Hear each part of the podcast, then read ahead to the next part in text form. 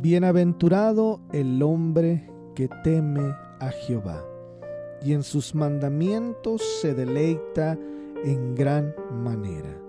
Su descendencia será poderosa en la tierra.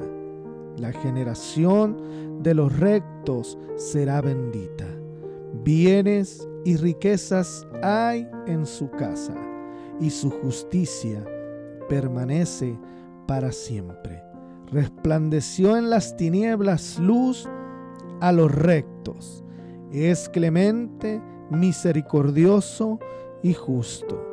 El hombre de bien tiene misericordia y presta y gobierna sus asuntos con juicio, por lo cual no resbalará jamás. En memoria eterna será el justo.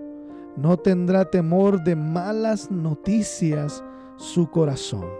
Está firme, confiado en Jehová. Asegurado está su corazón, no temerá hasta que vean en sus enemigos su deseo. Reparte y da a los pobres su justicia y permanece para siempre, y su poder será exaltado en gloria.